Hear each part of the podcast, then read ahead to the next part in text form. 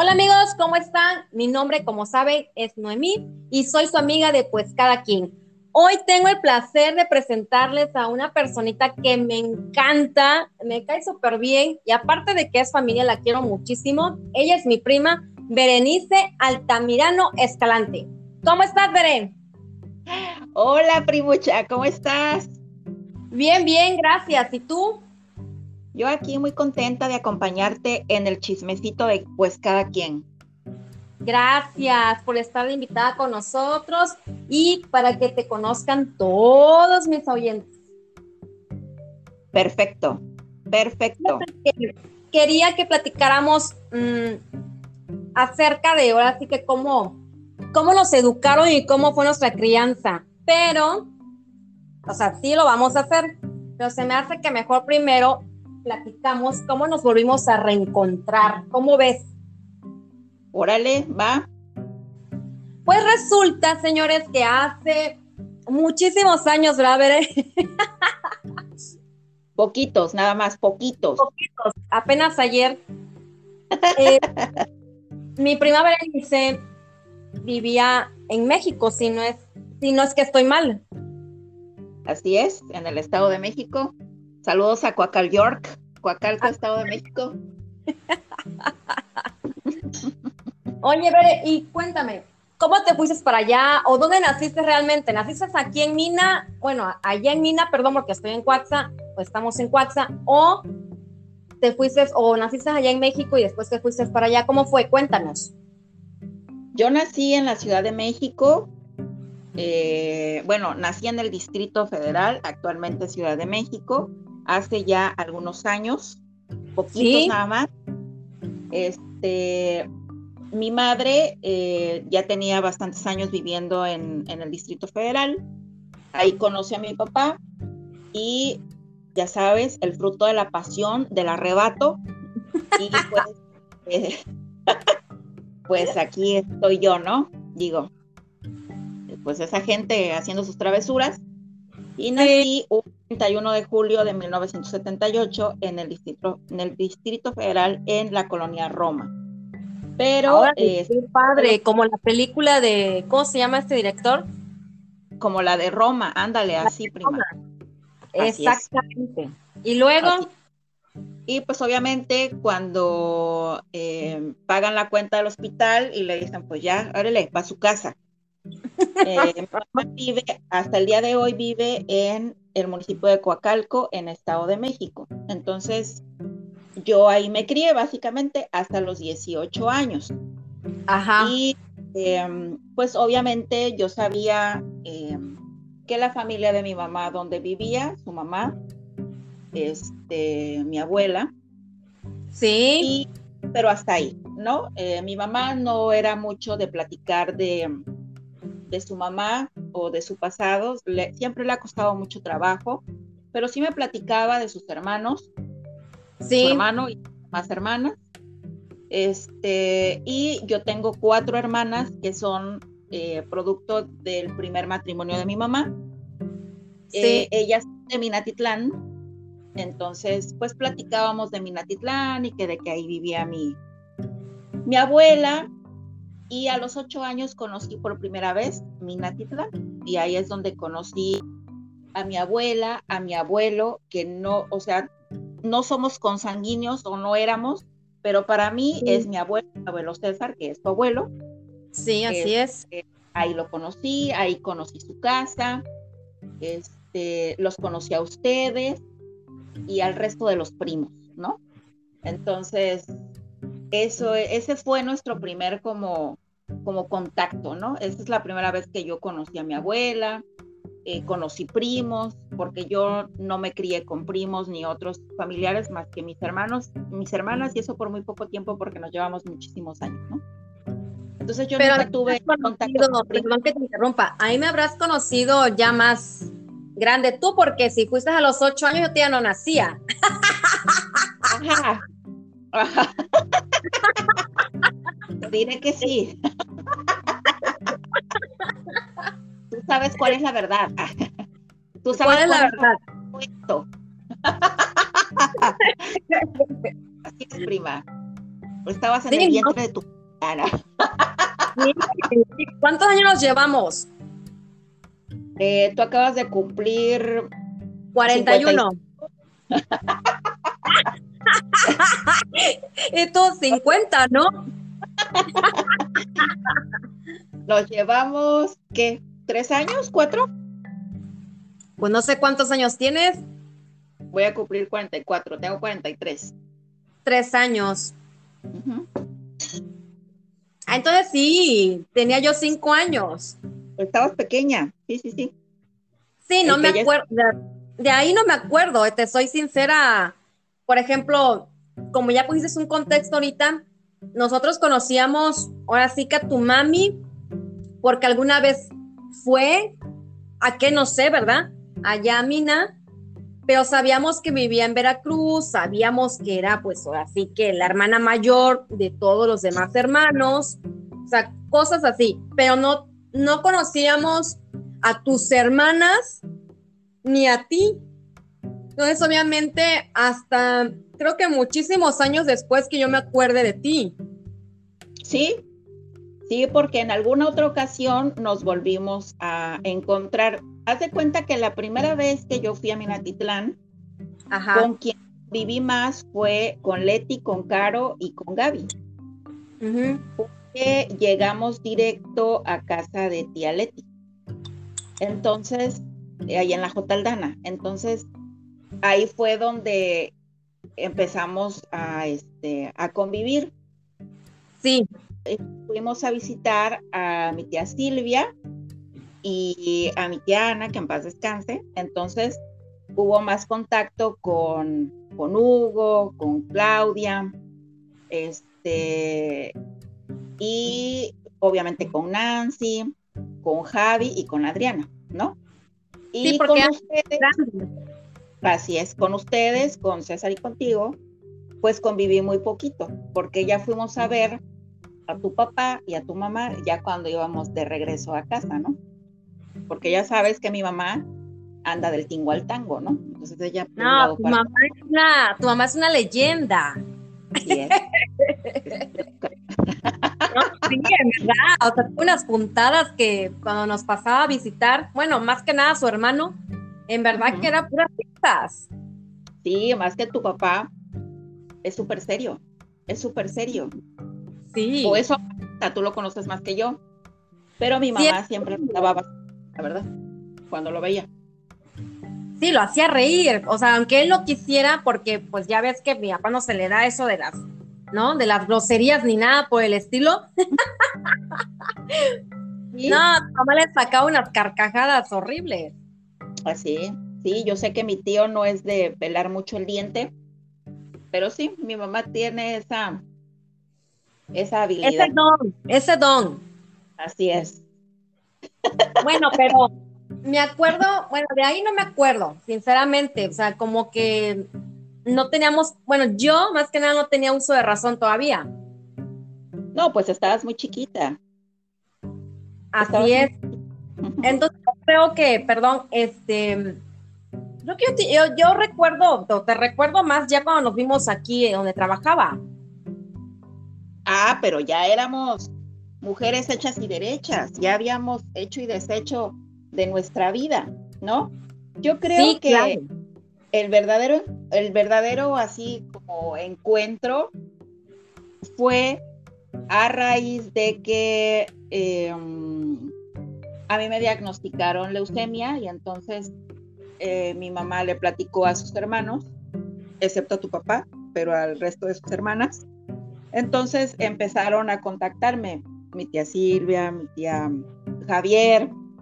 Sí. Entonces, nos empezamos a contactar, me metieron a los grupos y empezamos en el cotorreo y después mi mamá en el 2017, me parece, no, en el 2018 mi mamá tuvo un problema de salud, se vio muy grave y entonces ahí eh, en el grupo pues empezamos a platicar, sobre todo porque eh, les platicaba yo la situación en la que estaba mi mamá y ahí empezó todo el merequetengue, ¿no? Empezó todo el, el relajo, ya después tú y yo nos veíamos ahí donde tú trabajabas. este, mm, seguíamos en el grupo. no recuerdo lo de tu mamá en el grupo. Sí, de hecho, o sea, ustedes un subgrupo. No, ¿qué pasó? Ahí estabas tú, porque tu hermano es el que les daba también información entre Javi y tu hermano. Eran los que andaban ahí, yo lo recuerdo perfecto. Eran los que andaban como muy al pendiente, pues, ¿no? Sí. Fue donde empezamos a, a echar chisme, ¿no? Al cotorreo, a ponernos al día. Fue ya después en la fiesta de, ya ves que nos encontramos en la fiesta de... De Alejandro. Ian, que este, pues ahí volví a ver a, a, tu papá, a tu mamá, a mi tía Laura, o sea, fue un reencuentro este chido, ¿no? Fue, fue algo muy, muy padre. Eh, Me acuerdo porque no te habíamos visto, uh, ¿no? Pues tenía muchísimo.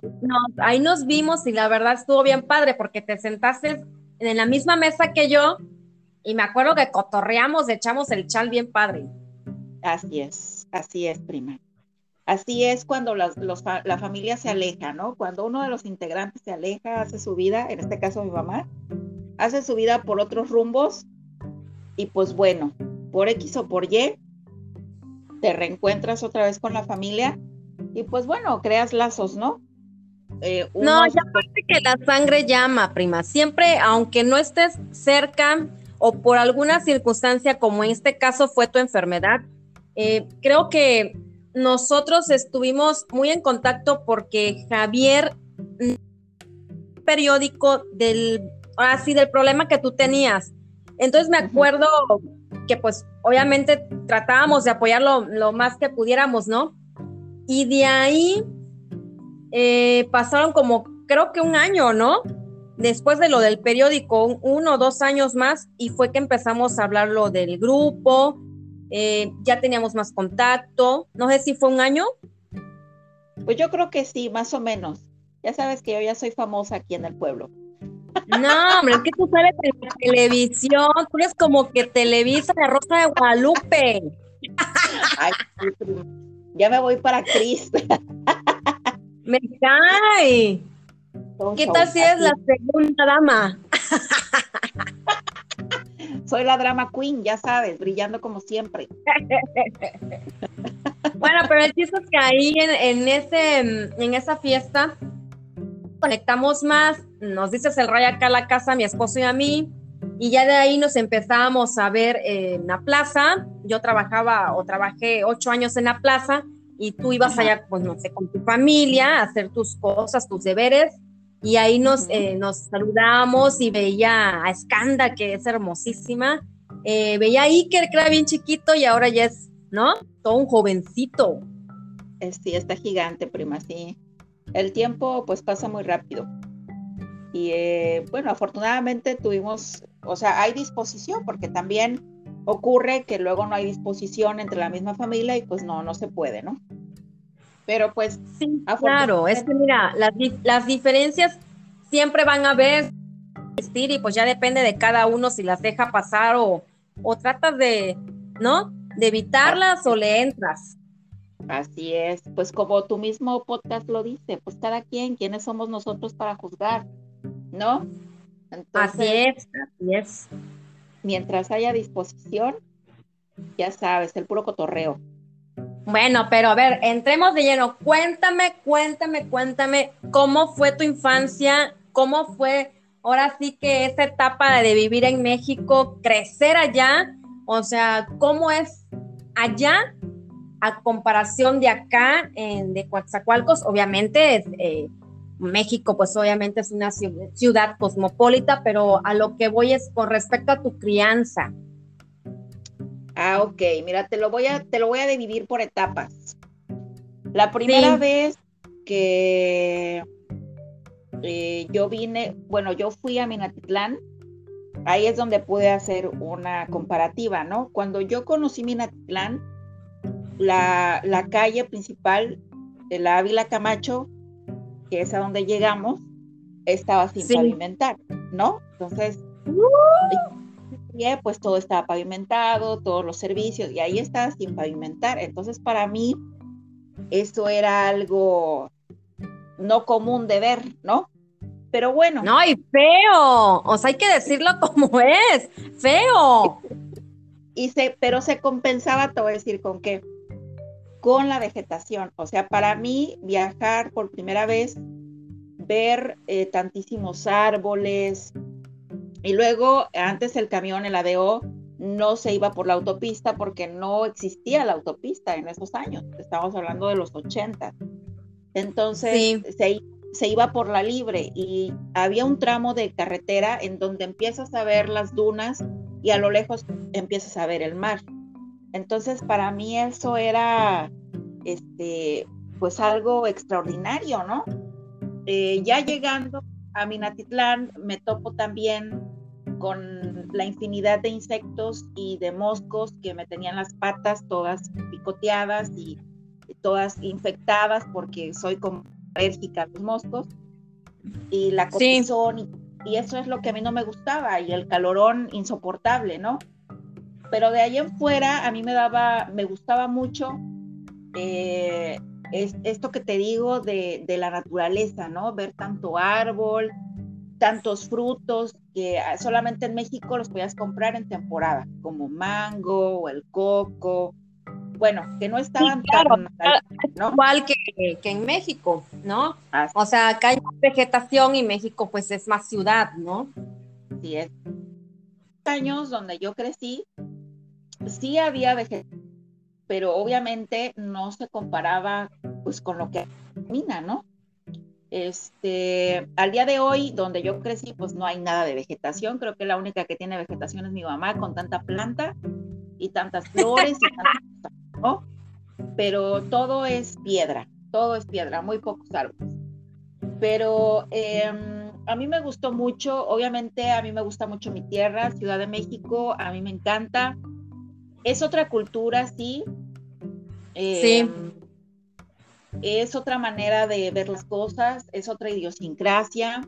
Sin embargo, mi mamá, al ser criada en un, pues ahora sí que en provincia, pues obviamente eh, su educación conmigo pues fue como tal, ¿verdad? Entonces... Claro. Mi mamá es una persona eh, que me inculcó muchos eh, valores, límites. fue una persona que me sometió a la frustración también, a que las cosas no se, no se ganaban tan fáciles, que las cosas no, no se daban tan fáciles, ¿no? Eh, me crió para no ser una persona atenida y también me crió para ser una mujer emprendedora. Mi mamá es una mujer muy, muy buena para las ventas. Yo creo que si mi mamá hubiera estudiado alguna carrera, lo de ella hubiera sido mercadotecnia o algo así. Eh, Qué padre. O algo así, porque mi mamá mi mamá es muy buena vendedora, es muy buena haciendo relaciones públicas. Entonces, todo ese tipo de cosas las vi de ella y me gustaron, ¿no? Y eh, en, el Estado de México, donde me crié, pues yo tenía mis amistades, me gusta mucho el clima, es un clima muy agradable. Cuando hace frío, hace frío con ganas, ¿no? Entonces usas ropa bien abrigadora, la ropa de invierno a mí me gusta mucho. Eh, íbamos a ciertos lugares a comprar ropa. Hay un lugar en el Estado de México que se llama Chiconcuac, que es un lugar textil. Es un lugar textil que ya está invadido por los coreanos. Entonces, en realidad, entonces en realidad lo que ya se produce ahí ya es muy poco, ¿no? Pero antes de ese lugar es, es un pueblito, era un pueblito, era textil. Ellos hacían sábanas, cobertores, suéteres, no, ropa muy, muy padre. Entonces ahí me iban a comprar mi ropa y era muy barata. Y íbamos a Tepito también, cuando mi mamá tenía unos pesos, nos íbamos al centro histórico. Entonces, a mí me gusta mucho mi tierra. Hay, hay lugares de donde conoces, hay museos, hay muchos lugares de diversión. Eh, la gastronomía también me encanta, o sea, la gocé sabroso, la verdad, ¿no? Y, no, pero que te interrumpa. Sí. Ahí en Chinconcuac no conozco México al 100% porque las poquitas veces que fui es porque mis papás iban a buscar la ropa ahí, ¿no? Nosotros teníamos una tienda de mercería, ropa, novedades y cosas así. Cuando empezamos, era como tres locales, pero todos hacían un solo local. Entonces ellos viajaban mucho para atraer todas esas novedades que salían de, pues, de todos lados, ¿no? Porque todo llega primero a México. Entonces, me acuerdo que ahí en Chinconcuac este, nos llevaban y dejaban ahí horas esperando a que ellos terminaran de comprar ahí o íbamos, no sé, no, es que estaba yo muy chica, no sé si estoy mal o estoy bien, pero también iban al Correo Mayor, no sé si está cerca o es ahí mismo, no sé. Correo Mayor es el centro histórico. Ahí es donde ah. también se va a surtir para ropa y mercería. Ah, pues ahí vamos. el estado. ah, con razón. Bueno, pues ahí vamos y haz de como que aquí se quedan paraditos, pero una vez nos perdimos porque nos metimos abajo de los estantes o como se llamen, de los aparadores de la ropa. Entonces, obviamente no nos veían ahí todo, o sea, buscándonos todo por las haciendo un show y nosotros jugando, mi hermano César y yo, allá. Dice mi mamá que pasaban como tres, cuatro horas y mi mamá ya estaba ya, ya llorando, ¿no? Y cuando dice una muchacha que trabajaba ahí, aquí están, pero no, hombre, horas, dice que buscándonos allá afuera por todas las calles. Qué angustia, te pasas. Qué angustia. y por eso que tengo este recuerdo ahorita que lo dijiste, ¿no? Pero ah. bueno, y luego. Pues em, te digo, es a mí a mí me gusta mucho mi tierra. Eh, lamentablemente las cosas cambian. Por ejemplo, si ahora eh, me doy hago remembranza de cómo era donde me crié, ahorita pues es es una diferencia abismal. Está sobrepoblado, eh, no hay vegetación, ya no hay esa seguridad con la que yo crecí, como en todos lados del país, ¿no? Este, pues las escuelas eh, están así como muy decadentes en su estructura porque no hay mucha inversión y bueno, nada más quedan así como que los buenos los buenos recuerdos, ¿no? Muchos de mis amigos eh, o compañeros de escuela viven ahí, otros, otros sí, pero la mayoría salimos de ahí, ¿no? Pero bueno, son esos recuerdos así bien, bien padres. Em, y vivir aquí, pues cuando yo llegué a vivir, o sea, ya llegué a vivir, yo llegué a Minatitlán a los 18 años. Sí. Y empecé a, trabajar. Eh, y pues bueno, a mí lo que me gusta eh, de estar en, esta, en este lugar es eh, que todo es muy cerca, todo es muy, muy cerca. De hecho, por ejemplo. Claro, comparado a México. Yo a mi esposo le digo, es que está cerca. O sea, cuando yo me refiero a algo que está cerca, pero hablando desde casa de mi mamá, por ejemplo, sí. es que aquí, aquí voy cerca. Y me dice, ¿pero qué es cerca para ti? No, pues como a media hora. Ah, eso no es cerca. Pues para mí sí, ¿no? Porque las distancias son, son enormes, ¿no? Entonces, claro. a mí a mí aquí todo se me hace cerca, no, no ando corriendo en realidad. Eh, me gusta mucho que todavía te digo, encuentras vegetación. He hecho muy buenos amigos aquí. Mi vida laboral ah, la empecé prácticamente en la zona, entre Mina y Cuatza. Sí. Este, pues aquí hice mi familia. Eso sí, a lo único que no me voy a acostumbrar nunca en la vida es al calor y a los moscos, ¿no? Eh, el calor es horrible. Horrible, horroroso, y los moscos también. pero, el resto, digo yo, estoy muy contenta donde vivo, me gusta, la gastronomía también me gusta. Otra cosa que, que, que, me disgusta un poco, bueno, no me disgusta, sino que no hay muy, mucha variedad cosas, ¿no? No hay muchos lugares donde tú puedas ir, no hay muchos lugares donde tú puedas comprar, no hay muchos lugares donde puedas adquirir ciertas cosas, ¿no? Cosas de arte, cosas de Pues no, y menos ahora que está casi la mayoría, la parte del centro cerrada y el malecón. Exacto, entonces al inicio sí era para mí muy desesperante que yo buscaba algo y no lo encontraba, o sea, yo le tenía que decir a mi mamá que me lo mandara porque no, no, no lo encontraba, ¿no? Así es. Pero bueno, dijeran por ahí que a todo se acostumbra uno menos a no comer. Así es, y ir al baño. Sí, sí, sí. Y aquí seguimos. Aquí seguimos en el calorón. Y cuéntame, por ejemplo, ¿aquí llegaste y entraste a estudiar? Eh, yo entré a dos universidades antes de entrar a mi carrera. Te cuento mi carrera delictiva de estudiante. Ajá. Eh, cuando yo cuando estaba yo en la prepa allá en el Estado de México, pues obviamente salieron las convocatorias para la UNAM y para el Poli. Entonces, mi tirada a entrar en la UNAM. Eh, acababan de abrir la carrera de diseño gráfico, eso fue en los noventas, cuando el diseño gráfico era el boom, ¿no? Sí. Entonces dije, quiero estudiar diseño gráfico, pero pues hice mi examen y todo, y después hice examen en el poli porque dije, si no me quedo en, el, en la UNAM, pues me quedo en el poli. Yo muy segura de mí misma. Sí. Hice examen en el poli, escogí como primera opción eh, arquitectura, como segunda opción escogí, ¿qué escogí? Ingeniería civil, me parece. No, ingeniería industrial. Y estaba yo loca, yo no, sabía, yo no sabía lo que estaba haciendo. Y la tercera opción fue ingeniería química, ¿no? Sí. Entonces, bueno, hice mis exámenes y todo.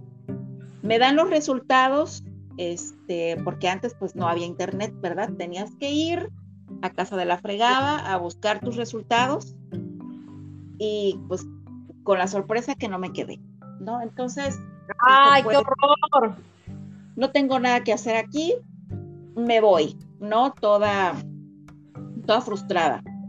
Y entonces me llego a Minatitlán y después de un tiempo me entero que el Politécnico se pone en contacto con eh, mi mamá, pues porque pones el teléfono de referencia, y le dicen que hay un lugar en el Politécnico, en la ESIQUIE, que es la Facultad de Ingeniería Química. Sí. Este, para mí. Y mi mamá nunca me dijo nada, ¿no? Me enteré mil años después. Dije, bueno, ah. Imagínate. Dije, bueno, pero bueno, ya estaba yo trabajando. pero por algo pasaban las cosas, prima. Igual por algo no te lo dijo. Esa mujer. Ay, pero bueno. Entonces, yo siempre, mi meta fue estudiar una carrera, ¿no? Entonces, me espero que sale la convocatoria para el TEC de Minatitlán. Yo ya estaba trabajando y me acuerdo que para los exámenes le dije a mi jefe que si me dejaba hacer mi examen para el TEC de Mina, tenía que ir dos días. Me dice, sí, adelante. Fui y que me... Y entonces me quedo en el TEC para ingeniería química también. Y em, voy a ver mis horarios y oh, sorpresa, ¿no? Tenía que estar yendo unas clases en la mañana, tenía que ir otras clases en la tarde y así. Y entonces dije, pues ¿de quién me van a mantener? Pues nadie, ¿verdad? Claro, sí. Dejé ir esa oportunidad. Y dije, no, pero yo tengo que estudiar, tengo que estudiar. Para hacerte el cuento largo, sale la convocatoria a la UB y ahí voy a la UB también y me quedo en la UB en el turno de la, de la tarde y entré, entré a la UB. Este, este, pero ya sabes, tu prima muy loca. ¿Eh? Sí, en la, en, aquí en WhatsApp. Ajá, ah, ya sabes, tu prima loca. Este, andaba ahí en la frutería y entonces, pues salgo con mi domingo 7. ¡No! Seguí en la universidad, seguí en la universidad. No, Frena. Ponle stop. Ya, ya me tranquilicé, ¿qué quieres? ya me estacioné, dime, ¿no? No, cuéntame esta etapa, ¿cómo que saliste embarazada? Sí, Pues sí. Pero cuéntame, ¿cómo fue? ¿Te hiciste novia de alguien ahí del té? Cuéntanos. Tú sabes uno cómo se embaraza, no voy a entrar en detalles. No, no yo que me digas. No, no queremos espantar a tu audiencia. Confórmate con que te diga esto al aire, después te lo digo privado. para que les sirva de experiencia, que no lo hagan, que sí vayan a estudiar. Así es, que les sirva de ejemplo, que les sirva de ejemplo, el ejemplo ajeno. Dedíquense a estudiar. Oye, pero entonces ahí quedas embarazada de tu primer bebé, que es el que yo no conozco. No, la mayor es Escanda. La mayor es mi cría. Yo pensé que era, ¿cómo se llama? ¿Iván? Johan. No. Johan. ¿Por qué le pongo Iván? O sea, ni al caso. No, nada que ver. Este, y bueno, estudiando, y yo ya estaba estudiando para no hacerte el cuento largo y no aburrir a tu audiencia. Pues sí. que me apunto al otro chamaquito también.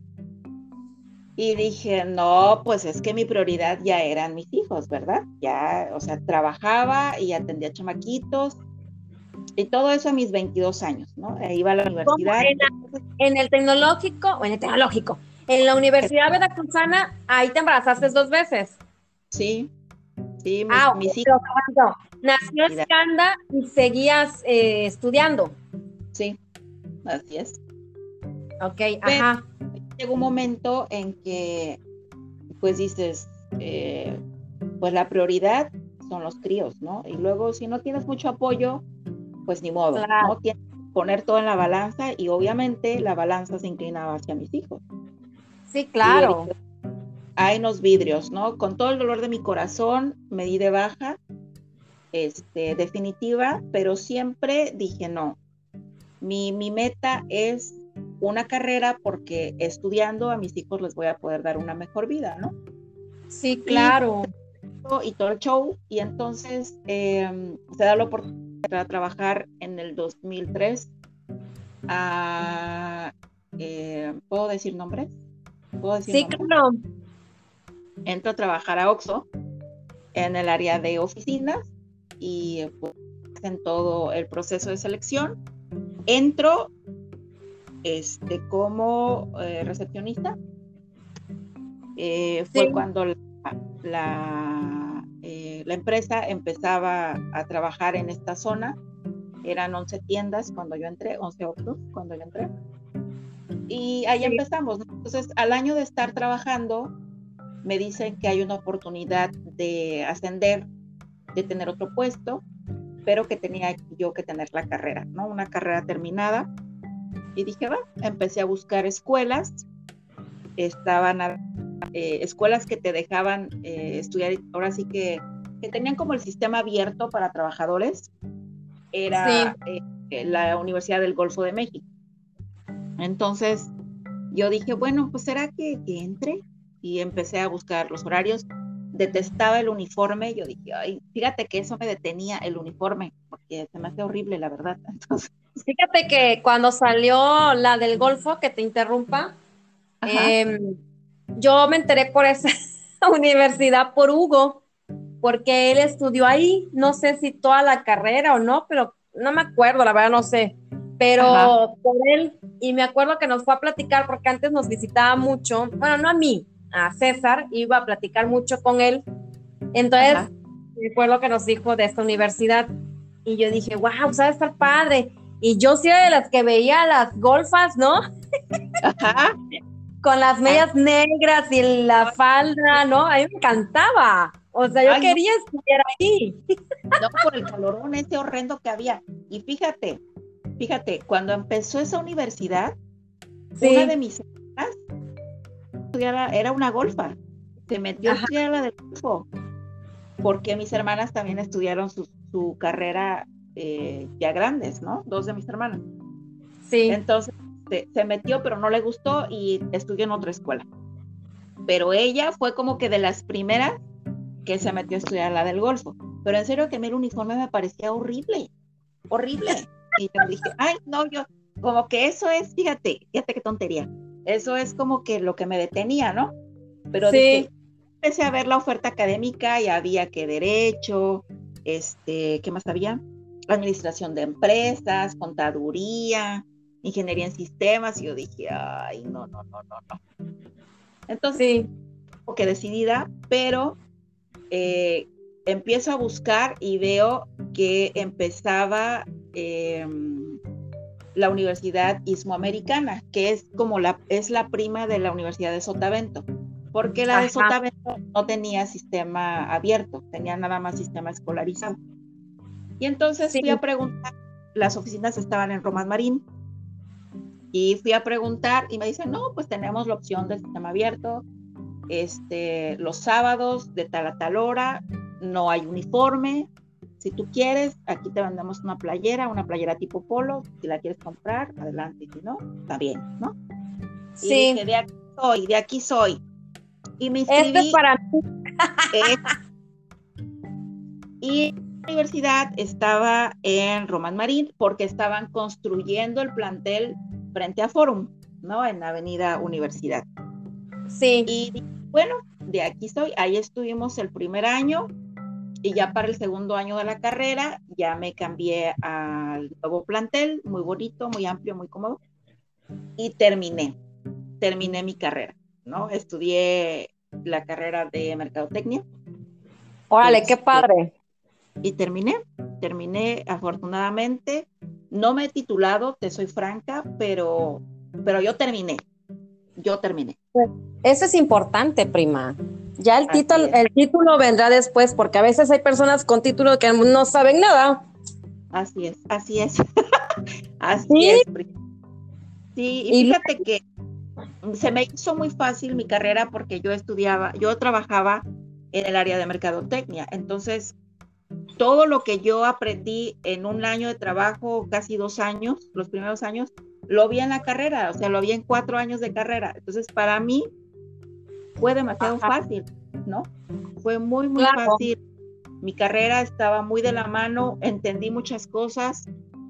Y yo decía, ¿por qué hago esto en el trabajo, no? Y por más que preguntaba, decían, ah, pero ya cuando lo ves desde el lado de, de, la probabilidad, de la estadística, de los costos, de todo eso, ah, pues ya sé, ¿no? Ya la entendí, ya, ya, ya la entendí más.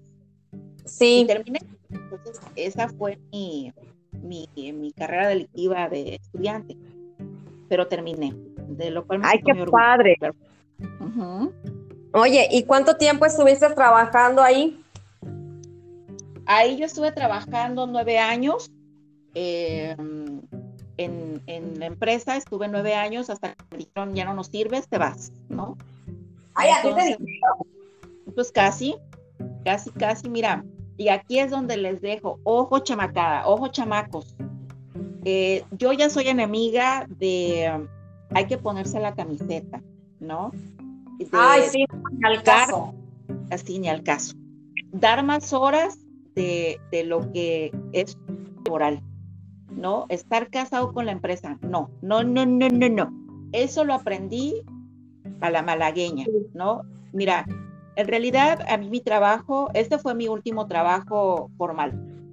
Antes de eso tuve otros trabajos, obviamente pero estaba yo, en serio, yo estaba casada con la empresa, ¿no? Me puse la camiseta, absurdamente me puse la camiseta. O sea, estar trabajando ahí era eh, un sentido de pertenencia enfermo. Ahora así lo veo, ¿no? Porque si a mí me decían que, me que tenía que ir a trabajar sábado, yo iba de lunes a domingo, yo en serio, yo tenía horario de entrada, pero yo no tenía horario de salida.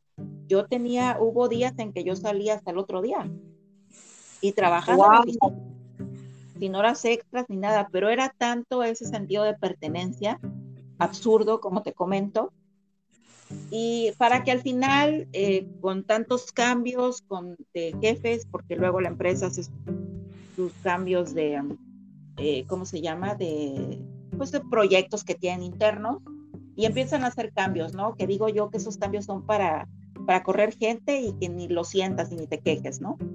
Entonces, Así es. En ciertos cambios me ofrecen otro puesto, eh, le entré al puesto, pero eh, nunca tuve una buena capacitación. y luego yo no soy muy fácil de carácter, en ese tiempo era peor todavía, entonces tuve como muchos em, choques con una compañera de trabajo que se decía mi amiga, eh, y al final de cuentas eh, fue una piedra en mi camino, ¿no? Fue, llega un nuevo jefe, una persona que no me conoce, que le gusta el chisme de Radio Pasillo, que no se pone a mm. investigar eh, el, historial del colaborador. No está, pues no le interesa, ¿no? No le, no le interesa eso. Y pues sí. dicen que me quieren democionar en un puesto. Yo dije, estás como loco, llevo aquí casi nueve años, trabajándote más de 12 horas diarias, te trabajo los fines de semana y me quieres democionar porque, ¿no? Te he dado resultados, ahí están los números. claro. Y dije, ay, nos vemos, ¿no? Entonces me dicen, bueno, entonces te vas, ¿no? Y yo les dije, ok, está bien, ¿no? Por dentro estaba yo que hervía, que eh, parecía yo mujer dejada, ¿no? Así, mi alma sí, te... frustrada.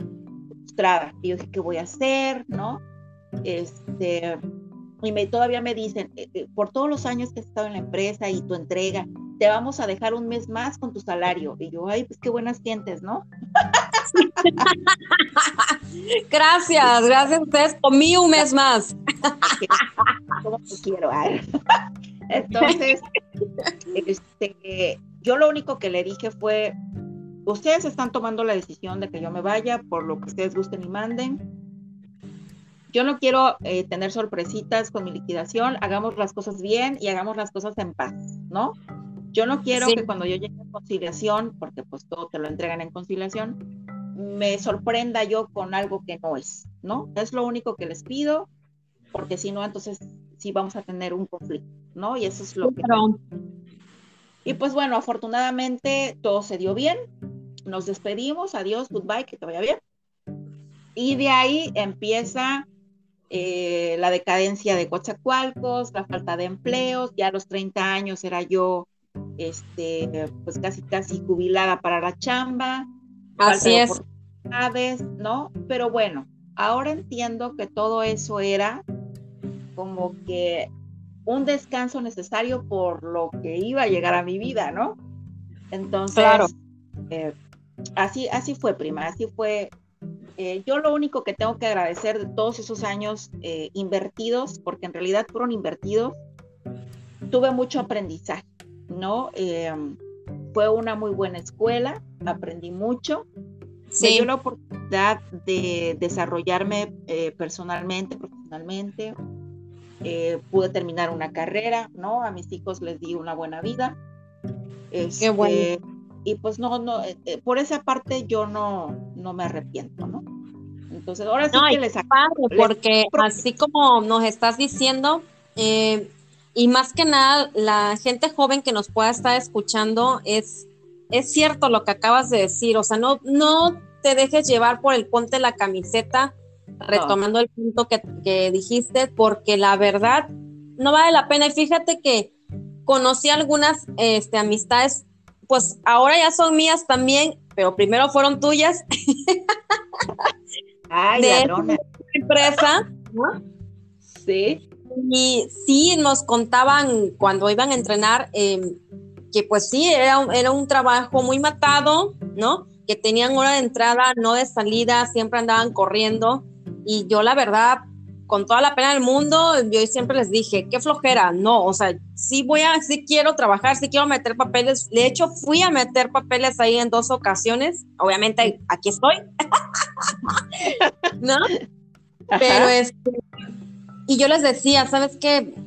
la verdad no le des tanto, tanto a esa empresa, no nada más a esa, a cualquiera, porque el día de mañana te van a correr y te, una patada por donde veniste y la verdad, todas esas horas que estás ahí, que no has comido, que te malpasas, van a valer, así puedas ganar bien, así estés ahorita económicamente bien, pero pues al fin y al cabo, cuando ya estés un poquito más grande o la empresa realmente ya no le sirvas, pues nada más te van a decir adiós. Ay, sí, todo jodido. Sí, sí, sí. Yo lo que sí puedo eh, compartir como el aprendizaje eh, para los que nos están escuchando y que están muy jóvenes y que ahora la mentalidad del empleado es otra. Claro. Lo que sí es que hay que ser muy responsable, ¿no? Hay que ser muy responsables. Tienes un trabajo, qué bueno, eres muy bendecido, pero hay responsables, hay que cumplir horarios. ¿De qué trata esta responsabilidad? Bueno, pues de que tienes de que cumplir tu horario, ¿no? Tienes que ser puntual al llegar y puntual al irte. Esa es una. Claro, pero es lo que, que te debe dictar un contrato. Si en tu contrato que, entras a las 11, la, llega antes, unos 5 o 10 minutos antes. Si tu contrato dice que a las 9 cierran, bueno, vete 5 minutos después, ¿no? En lo que cierran y esto. Pero, ni, pero no te ni llegues tarde, ni te quieras ir antes, ni te pases de listo también, ¿no? Es por eso que recalco mucho lo de la responsabilidad, ¿no? Tienes que ser muy responsable, tienes que ser muy honesto, o sea, si la empresa está confiando en ti, pues lo mínimo que tú puedes devolver es tu honestidad, ¿no? Si manejas dinero, nada que andar agarrando dinero. El Así es. Eso Y también Así es. que que los compañeros de trabajo, si sale una amistad de entre esos compañeros, qué bueno. Y si no, pues ni modo. Limítate a ser compañero de trabajo, no te enfrasques, no te metas rollos, no te pelees, cuentas es un compañero de trabajo y te la tienes que llevar bien, porque es un trabajo en equipo, ¿no?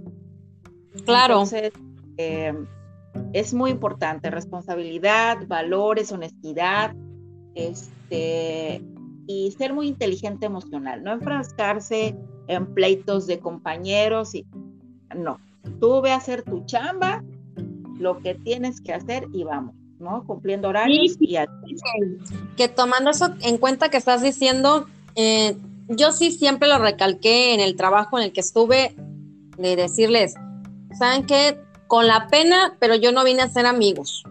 Somos compañeros de trabajo, nos vamos a llevar bien y con respeto. Tú tu vida, yo la mía, pero yo salí dando un paso afuera, en este caso, en mi, en mi caso, ¿no? De, de la tienda, ya no eres mi amigo, o sea, no eres ni, mi compañero, ¿sí me explico? O sea, ¿por qué? Porque como convivíamos muchas horas, muchas horas desde las 10 de la mañana a 9 de la noche, todo el día metidos ahí. Entonces, quieras o no, eh, se hace como una pequeña familia que tienen sus problemas, tienen sus dificultades. Entonces, yo no me enfrascaba en pleitos. A mí, conmigo no te metas. ¿No? Yo te respeto y respeto tu chamba, tú respetas la mía. Y siempre se los recalcaba. Y aparte, como los llevaba, pues también nos tenía como mm, a cargo de ellos, ¿no? Manejaba sus nóminas también. Entonces, sí era un poquito difícil porque mm, eran 14 pensamientos diferentes, ¿no? Y todos mucho más chicos que yo. Ellos eran unos chavos y yo ya era una señora, ¿no? Entonces, obviamente, ellos tenían como que mm, ese pequeño roce de que, ay, ¿no? Pero ¿por qué voy a llegar temprano? Ay, son dos minutos, ay, cinco minutos, ay, hoy voy falté. O sea, cositas que ellos no ven tan simples porque están jóvenes y uno pues ya es más responsable. Entonces yo les decía, como yo soy como el póker, como veo doy.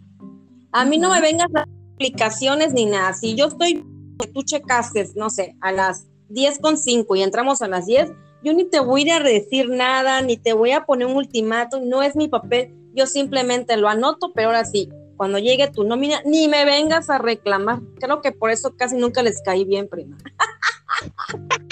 Es de familia, prima, ¿no? Uno no cae muy bien.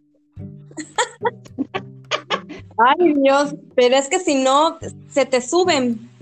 Sí, no, no, hay que ser, hay que ser responsables, no hay que pasarse de listos. No hay que pasarse de ¿No? Así, es. Pero bueno, y luego pasa esta etapa, eh, te casas, ¿no? Sí, así es. Y tienes un bebé que sí que. Ya cuando me casé, ya Iker estaba en nuestras vidas. De hecho, estaba yo a mitad de la carrera. Sí. Este, cuando nació Iker. ¿No? Nace Iker, pedí un permiso porque pues iba yo los sábados y dije, ya estoy programada, denme dos sabaditos y al tercer sabadito yo regreso, ¿no? Y este, y así fue. Entonces, luego Iker me iba a buscar eh, Ah, después de clases. Y, y iba Octavio, mi esposo, a buscarme. Sí. Sí, terminamos. También Octavio sí terminó la carrera, él terminó un año antes que yo. Ah, ok, ok. Ujú. Él sí estudió, él sí fue un golfo, él sí estudió en la del golf. Y ahí se conocieron. Eh, nosotros nos conocimos en Oxo. Yo ya tenía. Ah, mis- ok. Él ya trabajaba ahí. Ujú, Ah, qué Y bien. Ajá. Y pues el amor, el amor llegó, prima, el amor. Ya sabes, uno que es irresistible. irresistible. Claro. Entonces, Al amor dijo, nunca se dejan. Yo no me he negado al, am- al amor. Hasta el día de hoy, aquí andamos los dos, locochones. Entonces, ya de ahí, ¿ahora qué te dedicas? Cuéntanos. Pues yo eh, ya no vendo mi alma porque esa no, no, no está en venta, pero yo le chichareo. yo vendo bolis, yo vendo Vianey, este, Sí. soy la soy la community manager de, de mi hijo el pequeño con su negocio de productos coreanos. Ay, Eh, qué padre. y todo lo que se pueda vender, o sea, yo las ventas para mí, eso es lo mío, pues, ¿no? Entonces, las páginas, ahí ando subiendo cosas, hago tandas de Vianey también. Postres riquísimos. Sí, los bolis los vendemos diario. Y también pues andamos ahí metidas en, en los eventos de los emprendedores. Sí. Vamos a vender. Veo la oportunidad, ahí estoy metida, ¿no? Entonces, en eso, en padre. play- Qué padre, prima, porque al menos este sacas tu propio dinero y puedes hacer y deshacer lo que tú quieras. Así es, o sea, y también es una, es una actividad, emprender también es una, una cuestión de mucha responsabilidad. O sea, ser emprendedor tampoco es para todos, ¿eh? Hay no, tener es, es muy Ah. difícil. cuidado. Hay días en que no vendes nada, hay días en que Así vendes mucho, ¿no? Así este, es. Igual, debes de ser una persona debes de tener estómago e hígado para eso, ¿no? Porque hay clientes que son, que dices, ay, no, qué qué horror. Pero hay otros clientes muy, muy buenos. eh, afortunadamente, en mi caso, los buenos. Esos clientes hacen, pues, te hacen un churro de recomendaciones, vas conociendo más personas. Este, hay que ser muy paciente. Uno le Así mete es. mucho hay muchos desvelos, porque te pones a chambear, ocupas, porque las actividades de la casa no terminan. ¿no? Las actividades de casa Sí. no terminan. Y nadie más las hace por ti. Entonces, te tienes No, que y tienes que saber combinarlo, porque al fin y al cabo es eh, tu obligación como esposa, tu obligación como mamá, tu obligación en tu hora sí o responsabilidad en tu negocio que estás emprendiendo. Ser tu propio jefe, pues no es fácil porque te quedas sin aguinaldo, sin vacaciones, ¿no? sin sueldo, Así es. nada más te toca el reparto de utilidades. Así es, prima, así es. Y a pesar de todo eso, tienes que poner buena cara, porque al final de cuentas tus clientes, a tus clientes eh, no les interesa si te la estás pasando bien, si te la estás pasando mal, no. Tú estás dando Claro. un servicio y lo tienes que dar bien y punto, ¿no? Si tú traes broncas, tus clientes no tienen por qué andar soportando tus días grises, ¿no? Entonces, es es. una chamba pesada, ¿no? Es una chamba buena. No, y, tienes que aguantar, porque al fin y al cabo, como tú dijiste, hay días buenos, hay días malos, y hay mucha gente, como también he escuchado, ¿no? Que no todos podemos ser emprendedores, y es cierto, se dan por vencidos muy rápido. O sea, dicen, no, es que ya, le- ya, ya me chingué un año, no sé, lo estoy intentando y nada, esto no levanta, aguanta. O sea, los primeros años así va a ser, pero vas a ver que después vas a tener una recompensa. Así es, hay que persistir, hay que persistir, hay que ser muy observador, qué es lo que le gusta a tu cliente, ¿no? Hay que innovar Claro. siempre y siempre hay que tener un diferenciador. El diferenciador eh, que tú puedas ofrecer a tus clientes, esa es la clave, porque todos podemos vender, por darte un ejemplo, todos podemos vender pastel, pero ¿cuál es tu diferenciador? ¿No? Claro. Puede ser sería prima, puede ser la forma en que tú anuncias tu producto, puede ser eh, a lo mejor tú ofreces el servicio a domicilio sin costo extra, este, no sé, ¿no? O vendes las rebanadas y la otra persona los vende nada más enteros, o vendes las dos, ¿no? Un ejemplo, ¿no? O sea, el diferenciador es lo que te va a hacer sobresaltar o sobresalir de entre tu competencia, ¿no? Siempre es, es muy importante. Y luego hay personas que, que no tienen educación tampoco. Por ejemplo, a mí me ha tocado como cliente, ¿no? En los grupos de, de ventas que preguntas por algo y no te contestan el mensaje, no te dan la información completa, parecería que les molesta que le preguntes, este, o te dejan en visto, entonces, ¿no? Entonces, ¿qué haces? Pues vas y buscas a otra persona, ¿no? Hasta que te encuentras a alguien que te que tú estás buscando, ¿no? Así es. Y como dicen, para todos sale el sol, porque muchos como que se decepcionan o se sienten así como, no sé cómo es la palabra, de que dicen, ay, pues yo voy a vender, eh, no sé, eh, pasteles, como dijiste, ¿no?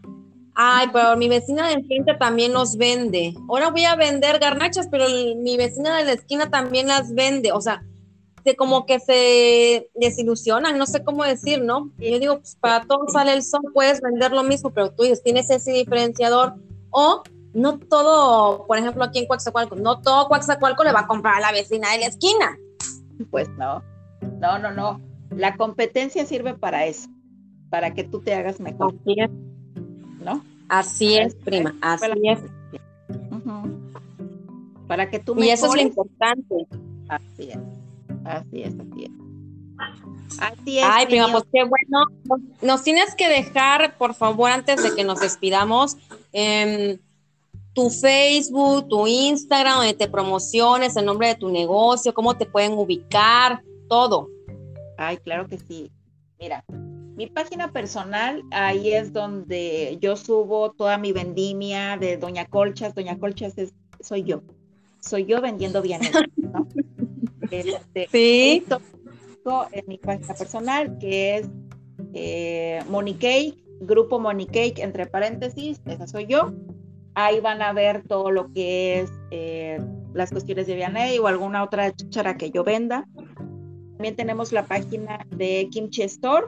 Ahí es donde subimos todo lo que tenemos de los productos coreanos, que son snacks, bebidas, dulces, etcétera.